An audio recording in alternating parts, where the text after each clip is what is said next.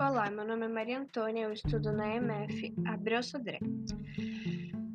Bom, eu tô aqui para falar hoje da possível volta às aulas que teria em setembro. Na minha opinião, eu acho que não deveria voltar, porque a maioria das crianças já tiveram Covid assintomática.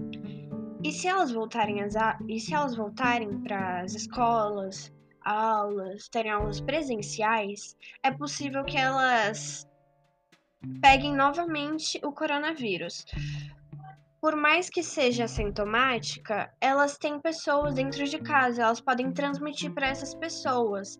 E a maioria das crianças tem idosos dentro de casa, então é muito perigoso. Então, por isso, eu acho que não deveria voltar. E também, algumas escolas não têm acesso aos, aos recursos necessários para voltar às aulas. Por exemplo, os termômetros, é, máscaras.